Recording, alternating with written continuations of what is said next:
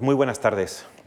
Eh, hoy celebramos una nueva sesión de conversaciones en la Fundación con Antonio González José con dos peculiaridades. La primera es que Antonio no va a hacer la entrevista, sino que es, en este caso, el entrevistado. Y la segunda es que con la sesión de hoy ponemos fin al formato y estoy seguro que mucha gente dirá, pero bueno, ¿cómo es posible que pongáis fin el formato, con lo bien que va y con lo mucho que gusta. Eh, ¿Es que ha habido algún problema? Pues no, no, no ha habido ningún problema. Eh, es más bien la idea de que precisamente porque va bien es el momento oportuno de, de parar, dado que llevamos 11 años. Eh, es, es, mejor terminar en general cuando, cuando va bien y cuando ya hemos acumulado aproximadamente 75 entrevistas en, todo este tiempo.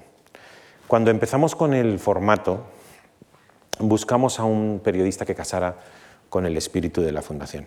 Y encontramos a Antonio. Y lo que no imaginamos, y en especial yo no imaginé, y lo digo de verdad, es que habíamos encontrado a alguien no que mm, eh, armonizase o secundase el espíritu de la Fundación, sino de alguien que encarnaba de manera perfecta los valores y el espíritu de la Fundación. Más aún, no tanto lo que la Fundación es, como lo que la Fundación le gustaría ser. Le gustaría que la Fundación fuera un poco más como Antonio San José. Es una persona, lo ha sido en este contacto estrecho durante 11 años. Lo seguirá siendo porque sigue en contacto con nosotros y va a tener también, continúa con otras responsabilidades dentro de la Fundación.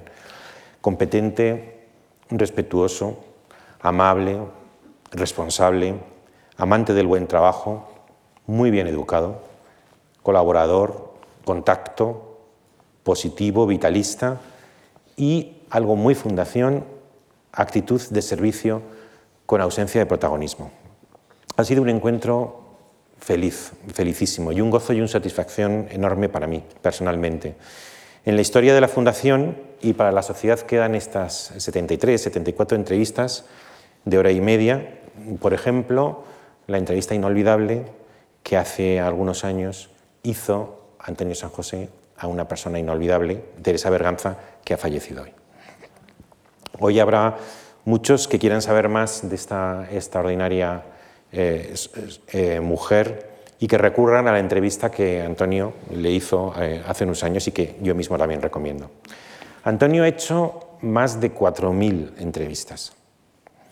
¿Estarán ustedes de acuerdo conmigo en que alguien que ha hecho tantas entrevistas tiene él mismo una entrevista? Se lo sugerí yo al principio de la, temporada, cuando habíamos acordado que esta podría ser eh, la última edición de las conversaciones, y al principio a Antonio no le pareció demasiada buena idea. Entonces yo insistí, y la impresión que yo tengo es que al final accedió por complacerme, porque sabía que a mí me hacía mucha ilusión. Y ahora vamos a pasar un buen rato, eh, porque estoy seguro que vamos a pasar un buen rato hablando de una vida apasionante como, es la de Antonio. No quiero desviarme más en esta introducción y voy a introducir la primera pregunta, aunque luego va a tener un carácter más, más biográfico. Y la primera pregunta con la que quiero empezar antes de abordar la historia es, después de 4.000 entrevistas, Antonio, de escuchar la vida de tantas y de tantas personas. ¿Has sacado alguna conclusión sobre la condición humana? ¿Es verdad que todo el mundo tiene una entrevista? Bueno, en primer lugar, muy buenas tardes, Javier. Muy buenas tardes a todos ustedes. Hoy estoy en este sillón, no en ese, que es el mío habitual. Explicaré que cuando eh, Javier me propuso, allá por el mes de noviembre, eh, realizar esta entrevista, yo siempre he pensado que los periodistas no debemos de ser noticia, no somos noticias, somos el, puente entre el público y el protagonista de, la actualidad. Pero bueno, me convenció y, además accedo encantado porque estoy haciendo la entrevista con un amigo, la conversación con un amigo al que yo además admiro muchísimo, ¿eh? director de la Fundación y, y, sus libros y su obra y su ahora faceta teatral pues siempre me han seducido mucho y siempre le he admirado mucho. Por lo tanto, en primer lugar, déjame que diga algo que forma parte de mi ADN. Yo me enseñaron de muy pequeño, me enseñó mi abuelo materno, que el que no es agradecido no es bien nacido. Y eso forma parte de, mí, es algo que me define la gratitud. Entonces, en este momento, cuando empezamos la última sesión, pues agradecerle a Javier, a Lucía Franco, la directora del ciclo de conferencias, a todo el equipo técnico de, la Fundación, todo el personal de la Fundación, pues cómo me han acogido estos 11 eh, años, estas 11 temporadas, porque esto se hace eh, como un trabajo de equipo, y la confianza y la responsabilidad, pues al final también son muy de Es una experiencia, Javier, impagable. Dicho esto, recordaba eh, algo que también citaba Chicho Ibáñez Serrador, que ha sido uno de los grandes de la televisión de este país.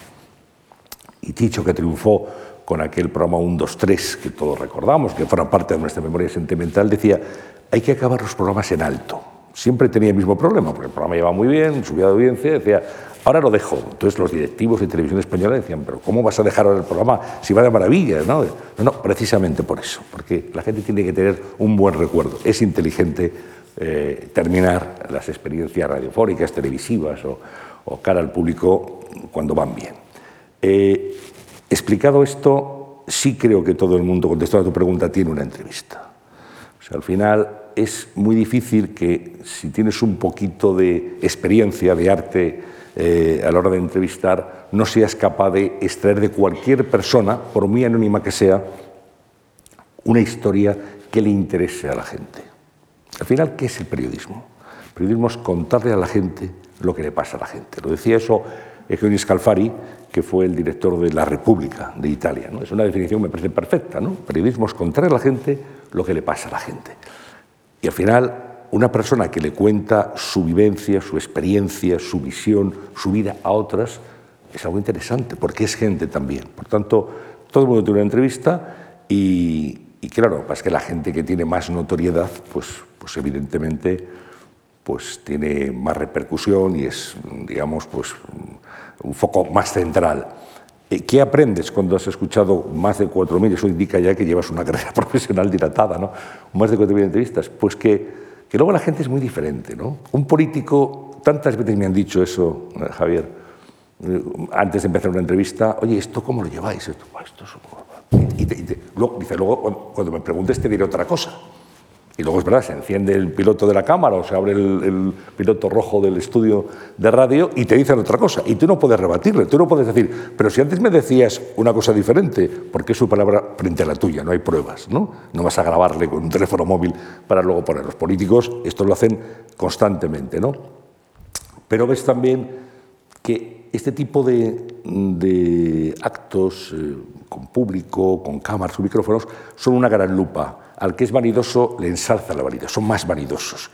El que es, mm, en fin, el que está afectado de estulticia, pues, pues la estulticia sale más. El, que es normal es más normal y el que es inteligente es más inteligente. O sea, los medios actúan como una gran lupa que sacan lo que una persona tiene. Y luego aprendes, y lo he aprendido aquí en muchas ocasiones también, con muchos invitados, que necesitan, por muy famosos que sean a veces, que tú les tranquilices. ¿Cuántas veces, esto lo, cuento sin citar nombres, ¿no? muchos de los invitados que hemos estado por aquí, pues, oye, que es que quieren hablar contigo. Ah, pues, llamarles por teléfono, pues vamos a vernos el viernes en la fundación. Necesitan saber que no eres un enemigo, que no eres, que no eres una persona hostil, y eso les tranquilizaba. ¿no? Bueno, pues todo el mundo tiene inseguridades, todo el mundo tiene miedos, todo el mundo, nadie es perfecto, por muy famoso que sea, y bueno, pues eh, una exposición al público en un medio de comunicación pues también evidencia los temores de cada cual. Pero también 4.000 entrevistas sugieren que tienes una capacidad que yo creo que es revolucionaria en la sociedad contemporánea, que es la capacidad de escuchar. Porque todos tendemos a hablar muchísimo, a regalar nuestras opiniones, a compartir más allá de lo que nos han solicitado. A mí incluso a veces me ocurre que me llaman y me dicen, oye Javier, he leído un libro tuyo, quiero, tengo muchas ganas de escucharte, darte un consejo. Luego vienen y se pasa una hora hablando. Y le la próxima vez hablas tú, me dicen, ¿no? O sea, es revolucionario el silencio, el revolucionario escuchar. Esta es una sociedad que habla mucho, pero que escucha poco, ¿no, Antonio? Sí, estoy, estoy de acuerdo contigo. No sé si el silencio puede ser, desde luego, muy revelador. Muy revelador, ¿no? Eh, en, la radio hablábamos de la pausa valorativa, manejar los silencios. Hay profesionales que manejan muy bien los silencios. Los silencios son elocuentes en sí mismos. Cuando tú haces una pregunta y alguien se queda callado tres, cuatro segundos, eso es una eternidad. Empieza a contar uno, dos, tres, y la persona no ha contestado, está pensando qué te va a decir. Por tanto, esa respuesta, ya les digo yo, que no es sincera en ningún caso. ¿no? tiene que estar eh, haciendo una elaboración mental de qué va a contar. Eh, yo creo que el arte de entrevistar es el arte de saber escuchar. Y esto tú tienes que llevar un guion. Pero no es frecuente. No es frecuente, es verdad. Y, y menos frecuente ahora que se ha puesto de moda algo que a mí me parece que profesionalmente es bastante eh, fin, rechazable desde mi óptica, y es que el entrevistador entra en debate con el entrevistado. Yo te pregunto algo, tú me dices, no, esto no es así, señor Gomá, me va a perdonar usted, esto no, yo no lo veo así. Bueno, es que lo que usted opine como entrevistador es irrelevante a todos los efectos, a todos los efectos.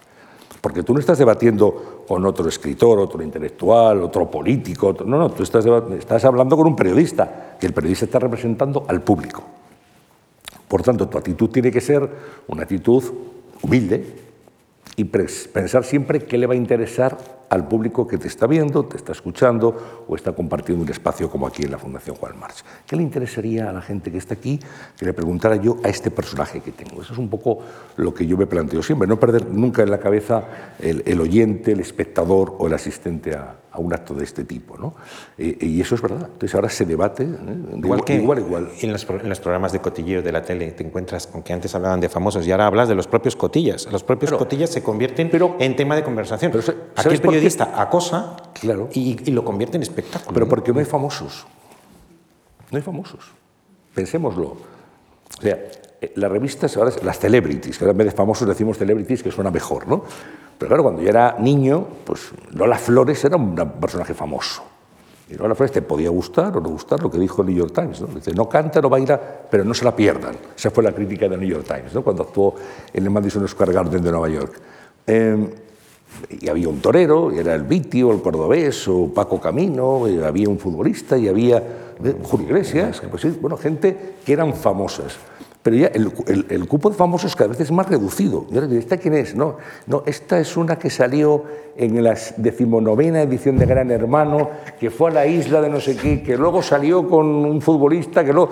Y te has perdido. Yo, claro, eh, decía Martoine que el periodismo es contar a la gente contar que se ha muerto Lord Williams a gente que no sabía quién era Lord Williams. Ese es el periodismo, ¿no? Pues esto lo mismo. al final te están hablando de famosos y este famoso supuestamente quién es, si yo no lo conozco, luego muy famoso no será, ¿no? Y por eso los propios periodistas o los propios mm, eh, intermediarios de la actualidad del corazón se convierten a sí mismos también en protagonistas y explotan sus propias vidas. Y humillar al entrevistado puede ser una manera de convertirlo en espectáculo. En espectáculo ¿no? ¿Y sabes por qué aguantan? Porque les pagan en algunos de los contratos de programas del corazón, usted tiene que aguantar aquí todo. Acuérdate, el famoso programa aquí, el Tómbola, ¿eh? que cuando alguien protestaba, bueno, decía, oye, que has firmado, que, te pagamos, ¿eh? Y, y, a eso te daba derecho a humillar sarcásticamente al que tenías enfrente. Entonces, bueno, esto es una cierta perversión, yo creo, de las reglas periodísticas, pero bueno, es donde estamos, es lo que hay. Vamos a empezar por, por la vida. Como casi todo el mundo, naces en provincias. Eh, nazco en Valladolid. En Valladolid. Y dirías primero que eres una persona del baby boom. Sí, generacionalmente sí, soy del baby boom, del, comienzo del baby boom. ¿Y qué, significa Valladolid para ti? Porque resulta que luego estás vinculado con, con, esa ciudad, aunque la abandonases relativamente joven. Sí, bueno, pues yo vivo en Valladolid, Javier, hasta los 13 años y medio, exactamente, ¿no? Em, bueno, significa mi infancia, significa mis primeros recuerdos, mis primeros descubrimientos de la vida. Eh, la ciudad se ha transformado mucho, el Valladolid actual, que es una ciudad preciosa y muy eh, agradable, no es el Valladolid que yo conocí, hacía un frío que pelaba, ¿no? Eh, pero bueno, tiene siempre ese territorio de la infancia, con sus luces y sus sombras, con sus alegrías y sus penas, que de todo evidentemente hay en la vida de cada uno pero mm, hay una especie de llamada, ¿no? Valladolid es el sitio donde uno nace, donde estás. eh, donde yo hice mis primeras prácticas periodísticas con 16 años, en el norte de Castilla. Fíjate, no había, no había empezado ni COU, era sexto de bachiller. Ya, ¿Y fuiste a la radio con tu abuelo? Y, claro, mi abuelo era el director de Radio Valladolid, EAJ 47 Radio Valladolid. mi abuelo había trabajado toda la vida en, en telégrafos, y cuando tienen que montar la emisora de Valladolid recurren a alguien que sepa de técnica y de bueno entonces al final pues, monta la emisora y se queda como director gerente de la radio y es el que monta la programación. Y yo pues me recuerdo con tres años eh, andando por en un triciclo por unos pasillos larguísimos ¿no? de, aquella emisora que estaba en el centro de la ciudad, larguísimos. Yo veía allí los locutorios, cómo se encendía el micrófono, los magnetófonos, cómo se manejaba, ponían la publicidad, los teatros hablados, los programas que era el público. Aquello me fascinó. Yo no, era consciente entonces hasta qué punto me fascinaba, pero yo me envenené de periodismo ahí, claramente. ¿no? Este, este mundo es un mundo en el que yo quiero estar. Eso en la radio, pero luego con 16... En el. Voy al norte de Castilla y, y es... ¿Está Jiménez Lozano? Este, es, estaba José Jiménez Lozano. Lozano el sí. director era Fernando Altés, pero José Jiménez Lozano estaba allí todas las noches. Yo Hacíais unas costumbres un poco distintas a sí, las de ahora. ¿no? Bueno, bueno, tan distintas que hay gente que no se lo creería, ¿no? ¿A qué hora hay que venir? Dice, chaval, a las 7 de la tarde. Antes de las 7 el periódico estaba vacío literalmente vacío, no había nada. No había nadie en el nadie. periódico, hasta no las sé, 7. Igual había ahí alguien que estaba limpia, engrasando las máquinas de escribir o las rotativas, pero nadie. Íbamos a las 7, se hacía un poco el reparto, llegábamos el jefe de local, el jefe de nacional, el que llevaba internacional, de economía, bueno, los dos periodistas todos muy veteranos que trabajaban por las mañanas en otro sitio. Ah. Sí, era como un pluriempleo, ¿no? Y entonces a mí me pusieron a, a cortar teletipos de la agencia Sapisa, que luego fue Colpisa. Sea, tú cortas el teletipo, lo pegas en estas cuartillas con goma arábiga, pelicán, que tenías luego las manos completamente llenas de maravilla, y podía corregirlos y titularlos. Esto era lo más maravilloso de todo. O sea, el titular lo ponía yo. Y al día siguiente, yo no esperaba ir al periódico a coger el ejemplar, sino que lo compraba en el kiosco y decía, este titular es mío. Era un titular que evidentemente no va firmado, ¿no? pero como yo he participado en el periódico, el, el, Norte, que es un periódico con muchísima tradición, pues tiene, es, es el decano de la prensa. No estaba del IBES, ¿no? Del IBES ya no, ya, ya no yo no, no ¿Había sido director? Había sido director un largo tiempo y ya no estaba. ¿eh? Tampoco estaba Paco Umbral, que había estado allí con Delibes eh, velando sus primeras armas periodísticas. Eh, pero bueno, tenía una gran tradición. Ten en cuenta, el norte de Castilla es junto con el Faro de Vigo el periódico más antiguo, ¿no? El, el, más antiguo de España, los decanos. Y hubo un momento en el que el director del norte era Miguel Delibes y el director del de Faro de Vigo era Álvaro Cunqueiro. Imagínate qué nivel, ¿eh? El nivel de, del periodismo de provincias. Se, se escribía muy bien, se hacía buen periodismo y tal. Entonces, bueno, a las nueve y media de la noche, a las diez de la noche, se paraba y la gente se iba a su casa a cenar. A su casa. O sea, paraban el periódico, bueno, a cenar. Y a las once, once y cuarto, volvía todo el mundo hasta las dos, las tres, las cuatro de la mañana. Y de ahí un poco el aire de bohemia del periodismo. Claro, el periodismo era bohemio, era nocturno, se bebía, la gente pues hagaba el whisky allí y tal, todo el mundo fumaba, por supuesto.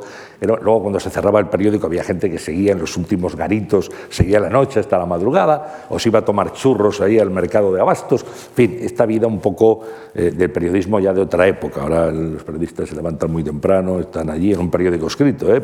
está la edición digital, a las nueve de la noche que tener ya los periódicos metidos dentro de las furgonetas para repartirlo en provincias, o sea, ha cambiado radicalmente, ¿no? Pero era hasta ese punto bohemio, ¿no? El, el, periodismo muy canalla, un poco canalla, y luego debajo de la redacción estaba la rotativa. La rotativa, claro, desprende toda la, la, planta de impresión, el olor de la tinta claro, y, de, claro. y, del papel. Claro, claro. Y, y, ese olor, Javier, digamos, el perfume de las noticias, ¿no? Ese perfume también te envenena se te mete dentro y es como tu hábitat natural, ¿no? Es, el olor del papel, el papel huele, ¿eh? las bobinas enormes, el olor del papel, de la tinta, me parecía, y luego ver cómo se imprimían los periódicos, ¿no? Los linotipistas entonces, que estaban confeccionando el periódico a toda velocidad, era un mundo fascinante, ¿no? Y, un periodismo que ya no se hace así, ni mejor ni peor, es distinto, pero bueno, yo alcancé, tuve la suerte de alcanzar a ver el último momento épico del periodismo. ¿no? La ciudad en la que uno nace y que pasa 13 años tiene algo de, de mitología. Además, Valladolid fue también capital del imperio, ¿no? Efectivamente, capital de España. Pero con 13 años te pasas de una capital a otra. Y bueno, de, tu, muere, tu, tu madre muere, tu padre ya no estaba con vosotros y acordáis, tú con tus hermanas y con tus abuelos, si no me equivoco, Es- te vas a, casa, a vivir a casa de una tía en Madrid. Aquí en Madrid, sí. ¿Y Una allí? hermana de mi madre. Perdóname. Sí. Una hermana de mi madre, sí. Y allí, en alguna ocasión has dicho que volviste a nacer. Sí, fue una segunda etapa, ¿no? Una- una- fue el 16 de junio de 1970. Y esa fecha para mí es tan importante como la de mi nacimiento, porque fue una segunda etapa vital. Otra ciudad, otro ambiente, es verdad lo que había pasado, había muerto mi madre, mis padres se habían separado, en fin. eh, eh, yo tengo otra marca de, de nacimiento, creo que, que soy muy resiliente, pero eso ya viene de fábrica, a lo mejor es que porque no me ha quedado otro remedio, ¿no? Pero soy bastante resiliente. Yo no me recuerdo, fíjate, nunca completamente abatido. La vida me ha, como a todo el mundo, pues me ha dado golpes. Y es una orfanda joven, además, una orfanda Sí, pero, pero bueno, yo creo que, que sacas fuerzas y, y- y miras, o sea, el optimismo te sirve como barrera de protección. En mi caso, ¿no? Ha sido, ha sido fundamental. Con cada circunstancia adversa de la vida, pues siempre una mirada optimista, esperanzada y decir, bueno, y esto puede ir mejor. Y fue mejor. Yo pasé de ser muy mal estudiante Es a decir, a, sí. ser, a ser un estudiante todo de sobresalientes y matrículas. ¿A qué colegio fuiste? Fui a un colegio, tuve la suerte de ir a un colegio en Moratalaz, vivimos a vivir en Moratalaz, que es el colegio Santo Ángel. Santo Ángel era un colegio laico, completamente laico, muy moderno, eh, donde había profesores jóvenes que ya tenían una visión muy diferente de lo que era la literatura, la historia, hasta las matemáticas, ¿no? Eh, que nos enseñaban a Cortázar y el boom latinoamericano, que nos mm, explicaban muy bien la filosofía. Decía, me acuerdo profesor de filosofía que decía, iba Parménides con sus amiguetes y entonces, entonces era capaz de hacer que Parménides, Heráclito, los, eh, los, los presocráticos, o sea, ta- al final todo fuera interesante. ¿no? Te- eh, sembraron nosotros el ansia por saber. Y lo recuerdo, fue fundamental ese colegio, suerte también, está en la vida y circunstancias, qué grandes profesores. Yo llegué a esta COU y luego ya empecé la carrera, ¿no? Y además eh, hacíamos un cineforum, hacíamos, o sea, nos enseñaban cine, Antonioni, Visconti, Fellini, no sé, o sea, un colegio muy avanzado, absolutamente avanzado y que, bueno, fue muy estimulante y muy importante en mi propia educación. Pero tú ibas para ciencias. Sí, Y yo, de bueno, pronto bueno, recuerdas sí. el perfume Sí. aquel del, del- Es verdad. y, y recuerdas el perfume que te veía como la Madalena de, de Proust, ¿no? Que te llega el perfume y dices, no, yo voy a estudiar periodismo. Sí, fíjate, eh, claro, de- antes decía al niño, ¿tú qué vas a hacer de mayor el niño? De- me decía, médico. Y yo repetía lo de médico, médico. me gusta mucho la medicina. ¿eh? Y creo, honestamente, que sé un poquito de medicina, he leído mucho y tengo alguna, algún conocimiento, ¿no? Pero, pero bueno, yo médico, médico, médico, entonces hice, eh, cuando antes llegabas hacías el bachiller elemental, que era cuarto y reválida, y luego quinto y sexto, que era bachiller superior, y reválida de sexto, antes de empezar el COU. Tenías que aprobar las dos reválidas. Eh, la de cuarto y quinto, no, perdón, la de tercero y cuarto, primero, segundo, tercero y cuarto no tenían problemas porque era común, pero quinto y sexto era bachiller de ciencias o de letras. O sea, o latín y griego o matemáticas, física y química. Yo elijo, elijo ciencias. Y, eh, porque bueno, yo iba a hacer una carrera de ciencias, medicina, ¿Médico? pues, pues Claro, ciencias. Y entonces me acuerdo que en la rivalidad de sexto, pues de toda la clase, solo aprobamos cuatro. eh, de, de ciencias solo aprobamos cuatro en la rivalidad. Era duro Para pasar era duro, sí, sí, era muy duro. Y además, el- eh, la rivalidad la hacías en un instituto público, no en tu colegio. Ibas a examinarte a un instituto, ¿no? Y me acuerdo me decían los profesores, pero joder, si tú te vas a ir a letras y has aprobado ciencias, eres uno de los cuatro que ha aprobado ciencias. Bueno, sí, pero no me he arrepentido, me gusta el mundo. ¿Y no hubo de resistencia familiar? No, no, lo entendieron. Entonces es que al final entendieron que era, era mi vocación. Yo tuve suerte ahí de, oye, haz lo que te haga feliz, haz lo que quieras, lo que a ti te, te guste. Y me metí al mundo periodístico con muchísimas ganas. O sea, yo fui una esponja en la carrera. Eh, hice la carrera trabajando sin cobrar, pero ya haciendo prácticas en la radio, me metí en Radio Juventud. Pero ¿cómo era la universidad complutense, universidad pública, a las puertas de la transición? Pues mira, yo claro, yo muere Franco cuando, cuando yo estoy en segundo de carrera. Eh, bueno, yo he conocido grises, claro, los grises estaban por allí, los caballos, en la universitaria, las algaradas, los- el mundo obrero. Los, Pero no había huelga, o sea, pu- pudiste estudiar. Sí, yo estudié, sí, sí, estudié los cinco años. eh, luego el cambio de la transición, donde ya hay, hay- cambia el país y cambia también la universidad y cambia el paisaje de la universidad. Era una facultad, fíjate, yo tuve suerte porque eh, yo pude asistir a clase de muchos profesionales en activo que al principio daban clase en la facultad. Que por otra parte sería lo lógico, ¿no? En medicina te dan clase catedráticos, pero son grandes cirujanos, especialistas cardiovasculares muy reconocidos, muy eminentes, y en derecho pues mm, te pueden dar clase abogados que han estado en, el- en juicios muy importantes y que llevan casos eh, trascendentes. En periodismo hoy eh, un 90%, por no decir más, de, de los eh, profesores o catedráticos son teóricos de la comunicación, lo cual está muy bien. Son académicos. Claro, pero falta, eh, pero no han pisado una redacción en su vida. O sea, ¿usted ha hecho algo en televisión? No, y en radio, no, y en prensa tampoco. Y en internet, no. Entonces, ¿qué va a enseñar usted? O sea, enseña teoría de la información y, y asignaturas que están muy bien, ¿eh? hay que estudiar sociología y geopolítica, tal, pero la asignatura redacción periodística, pues a mí me la daban eh, periodistas en activo, y confección periodística, el confeccionador de Luis Arranz, el confeccionador de Pueblo, y te enseñaban lo que era un cícero y cómo se hacía. Claro, trasladaban el oficio periodístico a eh, tal. Victoriano Fernández Asís, daba radio bueno, don, Victoriano, que había, había Revolución en España a las 8 con la rueda de corresponsales en Radio Nacional de España. Es decir, había una conexión del mundo académico periodístico con el mundo profesional. Luego sería un vivero natural también luego, ¿no? Luego de, de- de ahí saltar a, a la, a la práctica profesional, ¿no? Claro, sí, pero y muchos de ellos te- muchos pescaban en la clase. eso. A ver, ta, oye, pues, ch- pues mira, vente aquí y tal. Y yo- Pero, pero la facultad de periodismo como tal era relativamente reciente, ¿no? Cuando yo empiezo, llevaba, soy- yo soy de la cuarta promoción de la facultad, llevaba cuatro promociones. ¿Eh? Porque antes era la Escuela Oficial de Periodismo. Que no tenía el rango de licenciatura. No, no, no tenía licenciatura universitaria. Era una escuela, eh, había varias, estaba la Escuela Oficial de Periodismo, la Escuela de la Iglesia, había, pero mm, eh, no, no existía una carrera como tal. Entonces, en el- cuando yo empiezo, creo que es en el año 70, sí, pues yo empiezo en el 74 y ya soy la cuarta promoción. Y entonces ahora pasamos de la fase de formación, de la infancia, de, de los estudios en el colegio, en la universidad, empiezas a, aceptar trabajos. a- buscas trabajo, ya tenías algunos trabajos Sí. de subsistencia o de prueba Sí, sí, Mientras, mientras estudiaba, pero uno de los primeros eh, tuvo que ver con la radio, ¿no? Sí, yo, exactamente. Yo, mira, cuando estaba haciendo COU, a base de dar, de ser muy pesados, yo siempre digo a los, a los alumnos cuando a veces de ser muy insistentes, ser pesados. Entonces, yo iba allí con mis programas, un proyecto de programa, en la calle Diego de León, lo que era Radio Juventud, a ver si, si me cogían. No, no, el director no está, el jefe de programas no ha venido, vente la semana siguiente, vente la otra.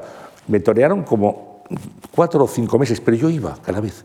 ¿Cuándo vengo? El miércoles. E iba yo, yo dije, este como muy pesado, hay que recibirle, ¿no? Y al final me vieron con tantas ganas que, bueno, pues te vamos a dar un programa los sábados por la noche, a las nueve y cuarto, una hora bastante esdrújula, ¿no? De nueve y cuarto a diez. No, a las nueve, nueve y media, nueve y cuarto.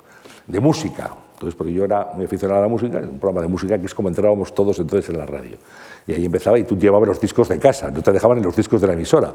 Pero así empecé yo en el mundo de la radio haciendo COU, yo ya de ahí pasé a, a la COPE, entonces era cadena de emisoras de Radio Popular, ¿eh? Radio Popular de Madrid, pero para en cadena, también musicales, y de ahí poco a poco, pues ya hasta llegar a Radio Cadena barra Radio Nacional, RTV, ¿no? Para Pero entendernos. la eh, frecuencia modulada FM durante mucho tiempo ha estado asociada mentalmente a la música. La música, sí. Pero en alguna ocasión comentabas que Martín Ferrán introdujo una gran novedad, ¿no? Tú, tú un día me lo, me lo contabas. Sí, sí, sí, efectivamente. O sea, mira, eh, hubo algo que se llamaba el Plan Transitorio de Ondas Medias. Tal. O sea, aquí al final eh, la UER, eh, que es la Unión Europea de Radiodifusión, la dice España, en la que estamos hablando de los años 60, que tiene que desdoblar, que tiene que tener emisiones en FM, modulación de frecuencia, frecuencia modulada, propias, propias, que no vale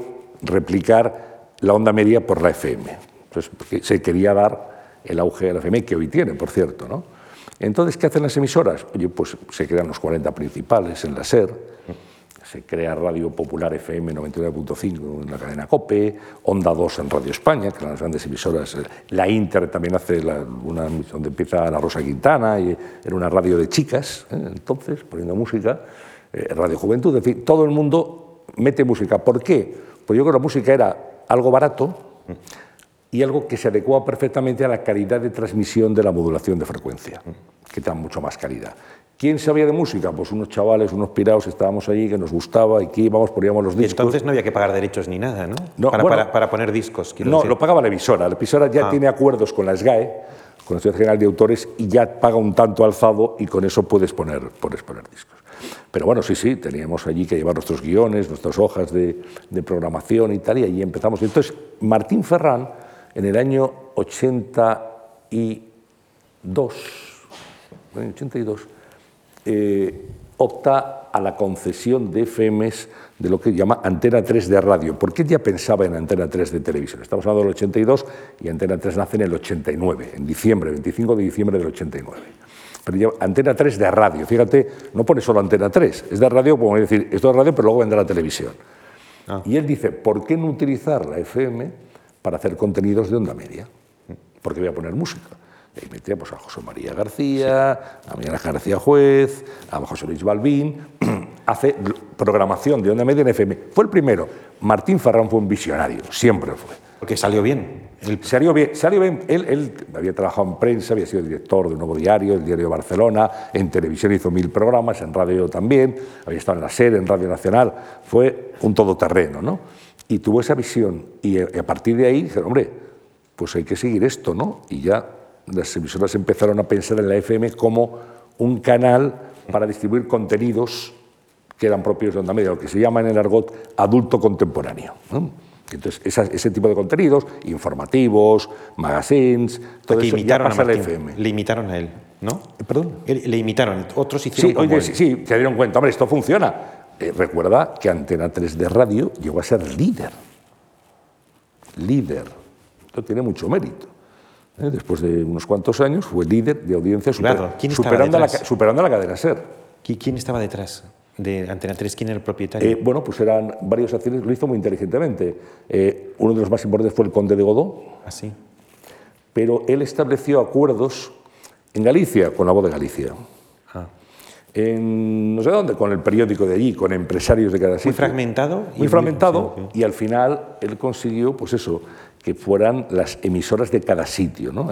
Una radio nueva, porque claro, la, última emisora que había nacido creo había sido la COPE. La SER viene de Unión Radio, de la época de la Guerra Civil, Radio Nacional de España viene de Burgos de la Guerra Civil, y bueno, creo que es la COPE, la, cadena de radio que nace en los años 60. y, entonces en los 80 aparece Antena 3, que es la novedad, y es fresca, y suena bien, y los jingles, y, bueno, ahí, y José, María García por la noche, y la gente se engancha a Antena 3. Y aquello pues es líder, bueno, y luego aquí se llamó el antelicidio, es decir, la SER lo que hace es comprar Antena 3 para que desaparezca, ¿no? Y puso por esas frecuencias una emisora llamada Sinforadio, Sinforadio Antena 3, que duró nada, ¿eh? dos telediarios, pero bueno, pero fue así, fueron capaces de desbancar a la SER. Y tu relación con la música, entras en una discográfica. Hmm. ¿Es, CBS?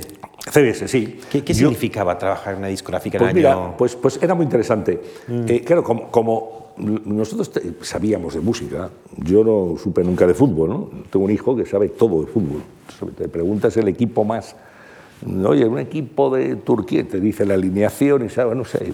Pero yo era igual pero en el mundo de la música. Era el batería que tocaba con Eric Clapton en este disco y esto que grabaron y el productor y tal. A mí ese mundo me gustaba mucho. ¿no? Entonces las discográficas, que entonces están viviendo una eclosión, se fijaban en gente de la radio para trabajar para ellos. Y ahí me llaman de CBS. El CBS, que era Columbia Broadcasting System, a lo que soy Sony Music, que era una de las discográficas más importantes del mundo. Y dice, oye, tenemos para arte y repertorio internacional, se llama A y R Internacional. O sea, mi trabajo consistía en descubrir discos del catálogo que se lanzaban en Estados Unidos, en Reino Unido y tal, y decir, este disco se puede traer a España. Y ahí aprendí que tú tienes unos gustos, tienes más o menos un conocimiento, pero yo, claro, yo no pensaba nunca en el negocio. Presidía entonces CBS un personaje que es mítico en el mundo de la música, Tomás Muñoz, descubridor de Julio Iglesias, de la carrera internacional de, muchos artistas, Barbara Streisand, ha trabajado con todos. ¿no? se fue luego a La Roca, a la Roca Negra en Nueva York fue vicepresidente mundial de CBS. Y Tomás Muñoz decía, bueno, muy bien, nos llamaba de usted a todos. Yo tenía 20 años, ¿no? 19, 20 años. Mira, señor San José, ¿y esto cuánto va a vender? Pues no, no, pues dígame usted cuánto va a vender y cuánto vamos a ganar con este disco. Y yo me di cuenta, es que aquí, aparte de que te guste el disco, es que tiene que vender, o sea, tiene que ser un negocio. ¿no? ¿Quién era, por ejemplo? ¿Qué cantante era? Pues Bruce Springsteen, yo recuerdo. O sea, creo que lo hablábamos una vez. Bruce Springsteen aquí salió con el tercer álbum, el Born to Run. Eh, bueno, que fue un pelotazo absoluto. Eh, el, mundo del rock cambia con Bruce Springsteen. Y yo descubro que hay dos discos anteriores y, había uno que era Greetings from Asbury Park, Saludos de Asbury Park, que estaba grabado allí en New Jersey, y que tenía una portada muy bonita que tenía una postal que se desplegaba, claro, como una postal con los saludos, ¿no? Greetings, tal. Dije, pues esto hay que sacarlo. Yo voy a una reunión, había una reunión semanal y yo con mis o sea, 29 años, no, no, yo tengo aquí este disco que hay que sacar, pues, Bruce Springsteen, ¿qué tal? Bueno, y me miraba Tomás Muñoz y me decía, bueno, muy bien. ¿Y, y eso cuánto va a vender? ¿Y cuánto no sé qué? Y tal. el señor Springsteen, ¿cuánto va a vender? Eso, yo no sé, 3.000, pues, 5.000 discos y tal. Tú tenías que mojarte allí porque era lo que tenías que mandar un orden a fábrica para que hicieran esos discos. Y entonces me vio con tanta insistencia y dijo, vale, vamos a sacarlo. Pero la portada la contraportada en blanco y negro. O sea, la, portada en color, la contraportada en blanco y negro para abaratar costes y la postalita esta que se abre, nada, va ahí pegada y se acabó. Y bueno, pues así fue. Entonces, yo ahí me di cuenta de la importancia del negocio. Eso de que lo que no son cuentas son cuentos. todo está muy bien, es muy bonito tener una editorial, mm, una discográfica, lo que sea, una, una empresa de lo que sea, pero como no te salgan las cuentas, pues no tienes nada que hacer. Y una persona en el año a ver, en el año 78, 79, 80. Hoy, para estar al día, te metes en Internet, te metes en YouTube, te metes en Spotify, tienes Apple, lo que sea. Pero una persona de, de, 18 años en Madrid, ¿cómo se mantenía al día de, de, la música internacional? Pues mira, teníamos algunas publicaciones, por ejemplo, Mundo Joven, que fue una revista muy importante, en el mismo grupo de teleprograma, ahí estaba Jesús Torbado, Manu Leguineche, gente muy buena, ¿eh? Eh, escribiendo. Eh, y luego Disco Express, que es una revista que nació en Pamplona y que era una réplica nacional del Melody Maker británico, el Musical Express, de, ese estilo. Y eso ya era mucho más avanzado. Escuchábamos programas como Musicolandia, decía en colaboración con Radio Luxemburgo, que no sé muy bien qué consistía, pero nos parecía que aquello, qué bien sonaba Radio Luxemburgo. O ¿Te informás por la radio también? Sí, por la radio también. Y entonces... y luego ibas a comprar discos, a lo mejor. Y luego, bueno, compraba los que podías comprar. Lo que hacíamos era escuchar muchos discos. Yo muchas mañanas de sábado me iba al corte inglés, cogía tres o cuatro discos y entonces te los ponían, ¿se acuerdan algunos más veteranos que había unos auriculares? escuchar, sí, sí. escuchabas, escuchabas el disco que luego no comprabas, luego lo dejabas, ¿no? Pero así te enterabas de, oye, qué, qué bueno es el último disco de, de Erwin and Fire o de Cat Stevens o de Billy Joel, ¿no? Te, te enterabas así. Bueno, era la forma que teníamos, ¿no? es verdad, no, no existía... Y luego el archivo lo hacías tú mismo. O sea, cuando ya estabas en la radio y tal, pues yo tenía unas carpetitas y cuando salían... Uno de los periodistas que más escribía de música era Jordi Sierra y Fabra, que luego ha sido un autor de, de literatura juvenil muy exitoso, ¿eh? ganado todos los premios. Y él escribía las páginas enteras de Disco Express, ¿no? Y entonces, pues Ahí veías los artistas que eran este, Phil Collins, el otro, Genesis, tal, los, los, eh, los, grupos que venían y tal. Me acuerdo que una vez se equivocaron, hablaba de un artista nuevo británico que se llamaba, eh, te cómo se llamaba, la revolución, tal, John Elton. Claro, porque dijeron John es el nombre y Elton el apellido, ¿no? Y salió así grande y tal, pues John Elton, pero si, es Elton John, ¿no? Y al final fue Elton John. Bueno, pues así, pues como podíamos, no existía Google, evidentemente, ¿no? ¿Y qué opinas de, de, de la música que oyen, que oyen tus hijos? ¿Qué opinas del reggaetón o de Rosalía? Bueno, o sea, yo tengo, mis, mis, mis hijas mayores han seguido un poco mi estela musical. A mí me gustó siempre la música un poquito más exquisita, esto que, que eh, folk rock americano, ese tipo de música, los Eagles, eh, Jackson Brown, eh, Carol King, James Taylor, todo ese mundo de, música, Johnny Mitchell, canadiense, Noel Cohen, toda esta gente. mi hijo pequeño pues escucha, como corresponde a su edad, reggaetón. y eso llaman trap, ¿no? Eh, Rosalía, yo no, no, soy capaz de juzgar a Rosalía, me parece que algo tiene el agua cuando la bendicen, es una artista internacional que hace una gira que se llama mm, eh, Motomami, eh, Motomami Tour, y que, es que arrasa, bueno, pues desde luego es lista y tiene valores, evidentemente, aunque yo no entienda mucho su música o no me mueva demasiado, pero si pero sospechas que hemos podido pasar, sospechas, no digo que lo afirmes, pero sospechas que en ocasiones por ejemplo, me hablan, el otro día me hablaban de las discográficas.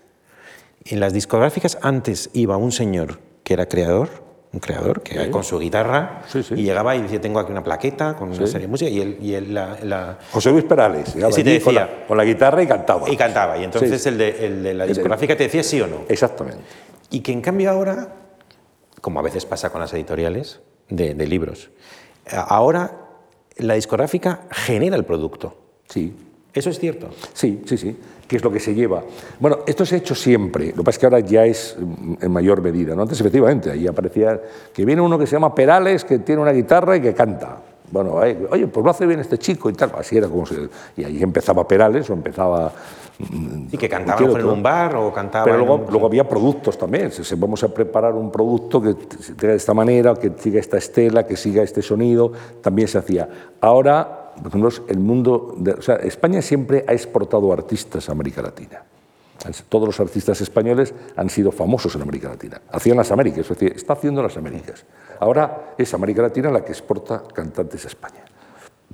Los grandes vendedores, J Balwin, Maluma, todos estos, Camilo, etcétera, yo estoy al día de esto, como ves, o sea, sin que lo Sí, sí, me has impresionado. Pero, bueno, mm, mm. ellos vienen y triunfan aquí.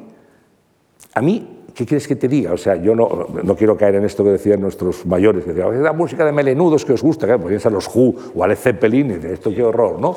Pero yo creo una caja de ritmos que se programa y que siempre es lo mismo, chun, chun, chun, chun, chun, unas letras que a mí me parece que rozan límites machistas absolutamente deleznables, desde mi punto de vista. Si alguien se fija en las letras de estas canciones, aquí estamos en una eh, es buena campaña por dignificar los derechos de la mujer y es que estas canciones es todo lo contrario, todo lo contrario. Bueno, y eso es lo que funciona ahora mismo. ¿no? Sí, pero una pregunta importante que se ¿Te llegaste a dejar melena alguna vez en los 70? No he podido. Te voy a contar por qué. Yo tengo un pelo muy fuerte. Me hubiera gustado, ¿eh? Yo tenía, yo tenía envidia de esos compañeros que tenían un pelo, entonces se llevaban las, las, melenas como de chica, ¿no? De pelo liso y tal. Y a mí me quedaba, claro, yo el pelo muy fuerte, me, me debía estar hasta aquí, pero parecía el príncipe de Beckelauer, este, ¿no? porque no, no, no, no, no pude llevar fue, el pelo no largo. Fue falta de voluntad. No, pero si, si, hubiera tenido un pelo lacio, liso y, y más manejable, pues sí, se llevaba, era una, un símbolo, ¿no? De, un símbolo de modernidad, ¿no? el, el pelo largo. Fíjate, ahora ves cuando dices los Beatles, los melenudos, es decir, tú que en aquellos 60, los escarabajos, los melenudos, tal, melenudos, los Beatles, que lo sabes ahora y parece que son unos chicos de Oxford, ¿no? Sí. Pero, pero bueno, en aquel momento era así, ¿no? Y en determinado momento pasamos de la radio y de la música a lo que ha, ha sido pues, eh, una forma de periodismo que te acompaña muchos años, que son los informativos. Mm, pasas a primera división. Sí. Y es que entras en Radio Televisión Española. ¿A qué, qué edad tenías y, y, cómo ocurrió? Bueno, pues mira, yo estaba en Radio Cadena, como te dije, entonces yo hacía el informativo de la mañana de Radio Cadena, de las 8 de la mañana. Eh, te estoy hablando del año 80 y 82, 83, 84, y un día nos llama, bueno, los informativos salían muy bien, está mal que yo lo diga, no, no por mí, sino porque había un equipo de gente joven fantástica. Ahí estaba Juan Ramón Lucas, que está ahora en Onda Cero, y mucha gente que, que ahora está en muchas emisoras, que estábamos ahí, éramos unos chavales que hacíamos informativos. Yo creo que sonaban muy bien para los medios que teníamos. Y entonces un día, el entonces portavoz del gobierno, que era Eduardo Sotillos, pues llamó al director de, de Radio Cadena, que era Jordi García Candao, y dijo, oye, vamos a unificar los informativos. No puede ser que Radio Cadena tenga los suyos y Radio Nacional los suyos, no, estamos compitiendo. A partir de ahora conectéis con Radio Nacional y vosotros os dediquéis a la información local y regional. Y de la noche a la mañana quitaron los informativos, hice una redacción y quedamos para grabar cosas para las emisoras de provincias de Radio Cadena, lo cual está muy bien y es muy noble. ¿eh? Yo era exactamente lo que, era lo que llamamos la redacción manchega, ¿no? Vamos a la redacción manchega. Y entonces pues, dije, pues aquí ya, hombre, después de haber hecho un programa por 70 emisoras, un programa informativo y tal, quedarme para esto, pues, y entonces pues hablé con, con la gente de televisión española, como era la misma empresa, y dije, si hay una oportunidad y tal, y en enero del 85 se revolucionan los informativos de televisión española, cuando entra eh, Concha García Campoy, Carlos Herrera, Ángeles Caso, Paco Lobatón, y en ese... En ese ¿Estaba Prego eh, también? Eh, Victoria Prego estaba ya allí. Sí, pero digo los que entramos ese día, el 7 de enero del 85. Éramos los nuevos, ¿no? Pues yo ahí me metí, bueno, como yo venía de Radio Cadena, pues me metieron allí y a, la redacción. Y entonces, me claro, yo de repente me encuentro Victoria Prego, Joaquín Arozamena, y digo, bueno, esto Manuel Campo, yo esto estoy jugando aquí con el Real Madrid, estoy con, eh, con Benzema y con los grandes, ¿no? Yo venía de, de, de jugar en la segunda división y aquella fue mi escuela periodística. Fueron cinco o seis años inolvidables, donde yo aprendí muchísimo. ¿Y ahí haces tele? Ahí la tele. Es que a mí siempre me sorprende. ¿Y cómo una persona de 25 años de pronto le dan la notoriedad de, de, salir en la tele? Pues ahora lo ves, claro, a lo mejor sería más difícil, pero bueno, en aquella época era así, ¿no? Yo me acuerdo un día, mi primera aparición en televisión, pues fue, oye, hay que hacer un el resumen del debate sobre el Estado de la Nación. Entonces, pues bueno, tú, Antonio, te encargas tú y tal. Y entonces se ve Vidal Folk, que era mi subdirector de informativos, ¿eh? me dice, y esta noche, después del informativo, lo presentas. Pero lo presento, sí, sí, haces un informativo de media hora y tú lo presentas en el plató. Yo en mi vida me había, jamás había bajado el plató a presentar, ni me había maquillado, ni nada. Y aquella noche, pues, pues me tuve que bajar, me maquillaron, me puse frente a la cámara, me dice, no, 30 segundos, 20, 10. ¿Intervenías en el telediario? ¿Eh? Después del telediario. Después del telediario sí, hacías espe Especial informativo, resumen sobre de la Nación, como otro telediario, para entender. En una época en que había una tele. Solo una tele. Te estamos hablando de 14, 15 millones de personas. ¿Eso ¿eh? te hace entonces una cara conocida o, o, no? no? Vamos a ver, yo hago eso, empiezo a hacer cosas, ya sustituyo a el Campo Vidal en el telediario y punto y aparte, que era un programa de entrevistas, ya empiezo con las entrevistas en televisión, y luego cuando se va Luis de Benítez estoy haciendo tres o cuatro meses en la época de Pilar Miró informativo hasta que llega Pedro Piqueras. Me piden que haga la transición. Y ya, bueno, como no había más que un canal, pues ya empieza a ser más o menos conocido. A un nivel. Yo he tenido siempre la suerte Javier, de moverme a un nivel de popularidad medio que es muy confortable. Muy confortable. La gente que ha seguido mis programas, eh, todavía hoy, pues, se acuerdan del cara a cara, de CNN Plus, son absolutamente respetuosos, fantásticos, la gente se acerca con muchísima educación. Entonces, eso está muy bien. Lo malo es cuando eres un famoso, muy famoso y, no te deja vivir, ¿no? pero yo en, en, una zona absolutamente confortable. Y bueno, y ahí empecé ya, perdí el miedo, porque la primera vez que sales en televisión, tú quieres que se fundan los plomos de toda España. yo daría algo donde que te quedan 10 minutos y dices, ahora por favor que se caiga el pirulí. Yo decía, pero lo pensaba de verdad, se cae el pirulí, está y está, y no, no, podemos salir, qué pena, ¿no? Más grande. ¿El pirulí? ¿Era el pirulí? Era el pirulí, sí. En O'Donnell. En O'Donnell, sí, ahí está, en Torre España.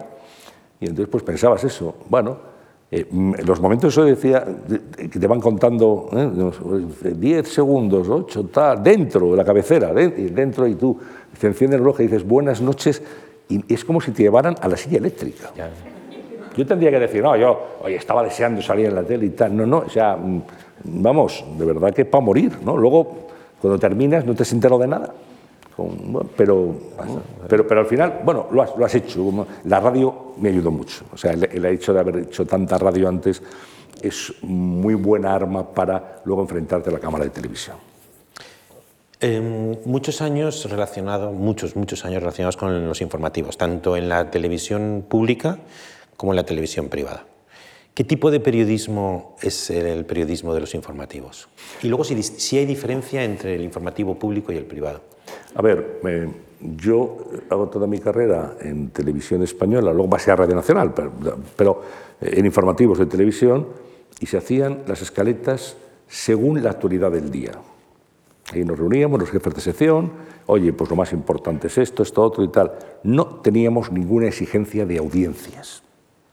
De hecho, se medían por medirlas, porque no había más que una televisión para saber cómo iba la cosa, pero vamos, no, no, competíamos con nadie. No, no, no preguntaban los anunciantes. No, porque no había más que una televisión y cuando abrían el, digamos, el mostrador de la publicidad había cola. No había más que una televisión, había cola, literalmente, para anunciarse. ¿eh? Y luego yo paso, eh, voy a Radio Nacional, después ahí soy director de informativos, luego si quieres lo comentamos y hago un programa por la tarde, y me llama Pepe Oneto para irme de director adjunto con él de informativos a Antena 3. Pepe me llama, ha desaparecido hace unos años, un gran periodista, todo el mundo lo recuerda, su flequillo y tal. Antonio me dice que estoy agobiado, estoy agobiado, me han hecho director de informativos de, de esto, no sé nada yo de la tele y tal, y yo venía siempre de Cambio 16, de Tiempo, periodista de, de prensa escrita, ¿no? Y entonces pues, me fui con él a, dirigir los informativos de Antena 3.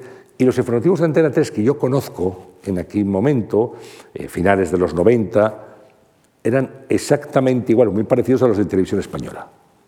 Ahí está Fernando Ónega, hacemos un equipo de profesionales donde hacemos las escaletas no en función de la audiencia, sino en función del interés periodístico. Es más, tenemos un director general, José Manuel Lorenzo, que nos dice, oye, vosotros en el informativo, hombre, si podéis mantener la media de la cadena, yo os lo agradezco. La media de la cadena es la audiencia media del día de esa cadena.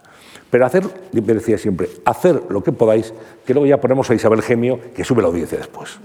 O sea, pero, entonces yo nunca me sentí presionado, jamás. Yo decía, yo en mi vida he hecho pues no sé, si he hecho 4.000 entrevistas, he hecho 5.000 mm, telediarios, o, informativos. Es lo que viene siendo la, ¿eh? la, escaleta. Y con qué abrimos, y ahora dónde vamos, y aquí qué ponemos, y aquí. O sea, solamente pensamos en periodismo. Hoy, la transformación del mundo televisivo lleva a que los responsables de los informativos de televisión tengan que estar pensando siempre en los audímetros. Y sabes, hay un instrumento eh, que se llama minuto a minuto que te da al día siguiente. Minuto a minuto es una información, tú, tú, eres responsable de un informativo, un telediario para entendernos, y sabes que en el minuto 8 ha subido, y que en el minuto 11 ha bajado, y que en el minuto 13 ha vuelto a subir. Entonces, tú detectas qué tipo de informaciones le están gustando a la audiencia. Y vas a incidir siempre en esas informaciones. Cuando nieva, pues vamos a mandar a alguien a Navacerrada para que, nos diga que está nevando. Es que en noviembre o diciembre, lo normal es que en Navacerrada nieve.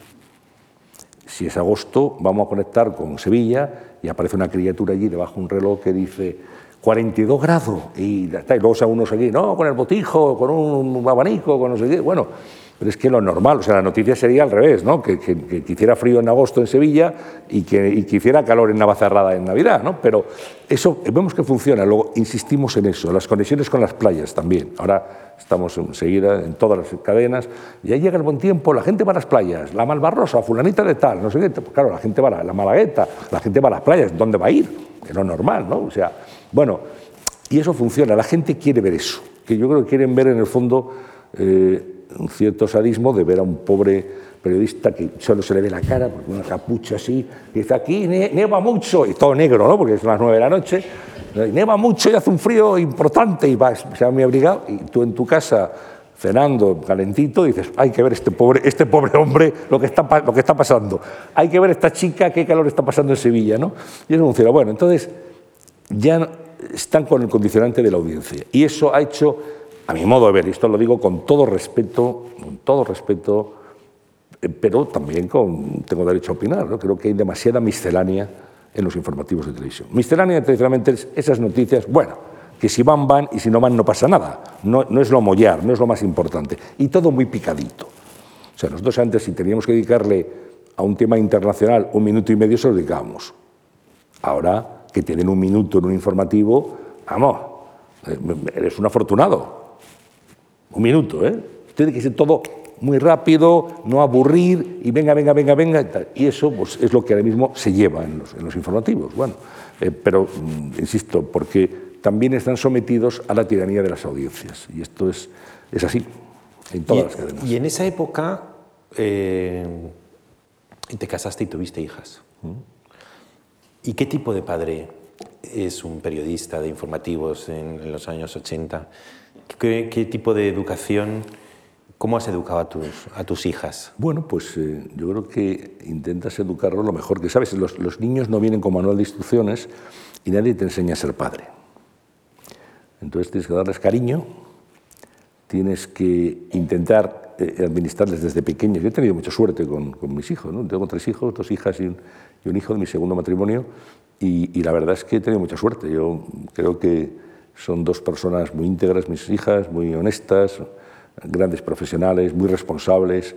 Bueno, eso se lo he intentado transmitir en la parte que me ha tocado y en, lo que he podido. Eh, es verdad que, eran épocas que, llegabas muy tarde a casa por la noche y te ibas, bueno, eh, había que buscarse la vida, ganarse la vida, tú eso lo conoces bien y has escrito sobre eso, ¿no? Ganarse la vida. Eh, pero, pero bueno, siempre la presencia, cuando, que, no hay nada comparable, creo, en el mundo a que te pongan en tus manos, en tus brazos, a tu hijo, a tu hija recién nacido. Es, parece es el momento donde se para el mundo, ¿no? Donde, bueno, ese es, el legado de trascendencia que dejamos. Algún día no estaremos, pero seguirán nuestros hijos, nuestras hijas, y eso creo que es, que es muy importante. Y, y luego pues se establece una relación que además va evolucionando. ¿no? te iba a preguntar, por qué te casaste con Marisa y nació Antonio. Antonio, sí. ¿Y ha, y ha habido diferencia entre una, un chico de 10 años o una chica de 10 años en los años 80 y un chico de 10 o 14. No, tiene nada que ver, no tiene nada que ver. No tiene que ver. Este, eh, ¿Ha sido un padre distinto, aunque sea por un cambio de cultura o de edad? Bueno, sí, evidentemente cuando tú tienes un hijo ya eh, y, tienes una cierta madurez, pues sí que lo disfrutas de otra manera, porque bueno, también tu vida profesional, esa, ese ímpetu de los 23 años, 24, 25 años, pues ya está, estás un poquito más organizado, ¿no? Y como que lo, lo disfrutas más y lo vives de otra manera, tienes más experiencia, tienes más herramientas. ¿Hay, mucha diferencia entre el Antonio San José del año 85 y el Antonio San José de, ahora? Sin duda, claro.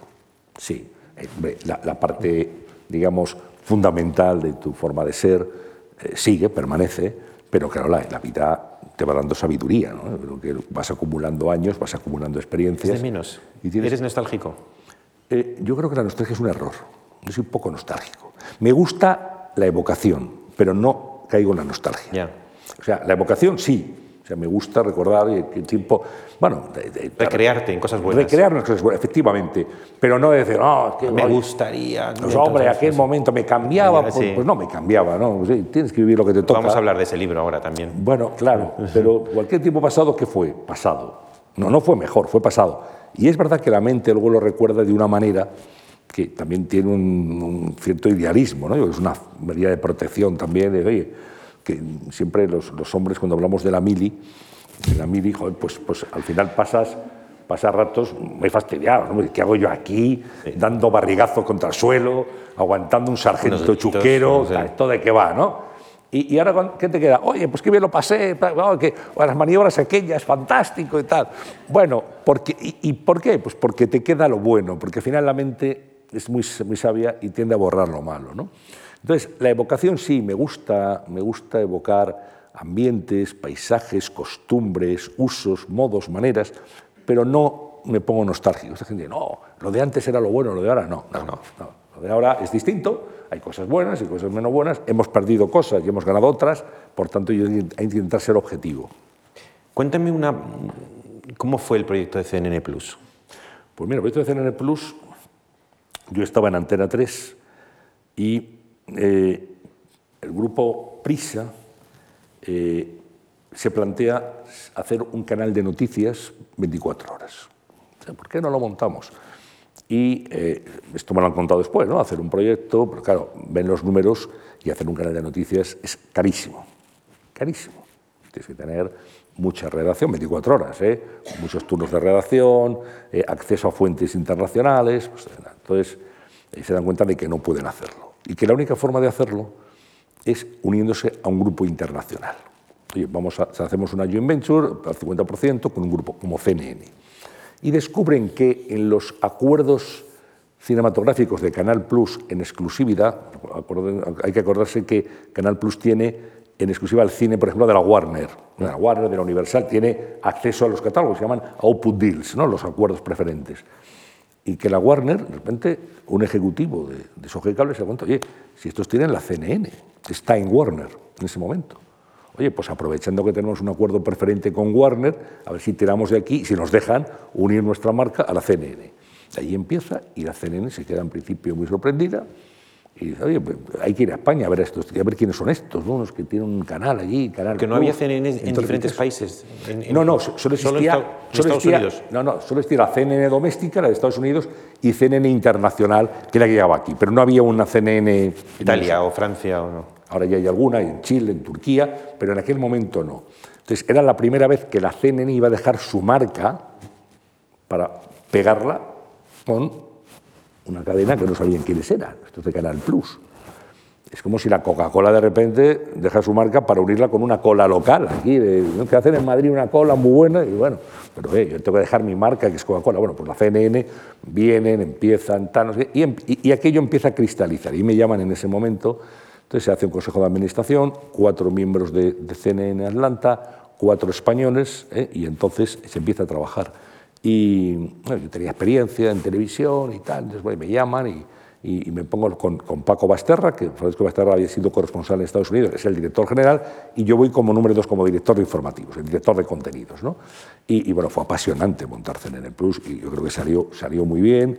Eh, tuvimos eh, a los americanos aquí vigilándonos los primeros dos meses, luego se fueron, pues ya dije, bueno, nos fiamos de estos y y bueno, y además ese acuerdo nos permitía tener acceso a todas sus informaciones, todas sus noticias, todas sus imágenes, y aquello salió bien. CNN, ¿cómo, ¿Cómo le ponemos? Pues CNN, Canal Plus, CNN Plus. Y así fue el nombre, y duró 12 años, hasta que ya Prisa ya no puede mantener el canal, porque Sogecable llega a alcanzar una deuda. Prisa tiene una deuda de 5.000 millones de euros, 5.000 millones, y tiene que desprenderse de activos, y vende toda su operación de televisión, que era Canal Plus, luego transformada en 4, y CNN Plus lo vende a Mediaset. Mm y Mediaset, pues cuatro lo mantuvo y con CNN Plus, pues eh, decretó que eh, si acababa el contrato a las 12 de la noche, a las 12 y un segundo aparecía el canal Gran Hermano 24 horas. Ya. Yo aquello personalmente, lo puedo decir aquí, me pareció un sarcasmo innecesario, innecesario. Se podía haber puesto, propusimos, fíjate, poner el canal 40 latino, por una transición pero aquello de despedir, aquí terminan las emisiones de CNN Plus, 12 años en antena, y que en el segundo siguiente aparezca el 24 San Hermano. es una alegoría. Sí, pero tenía crueldad, crueldad innecesaria, y me pareció un acto contra el periodismo. O sea, yo creo que se tienen que haber arrepentido mucho de aquella decisión, que además fue absolutamente consciente. ¿no? 27 de diciembre ponemos esto aquí y a las 12 de la noche del 28 y se acabó. O sea, no queda nada de CNN Plus. Fue en un segundo. Ya, ya.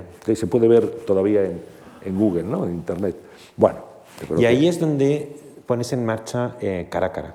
Cara a Cara. Que eran entrevistas de media hora todos los días, de lunes a viernes, que a lo largo de 11, casi 11 años son casi 2.500 entrevistas.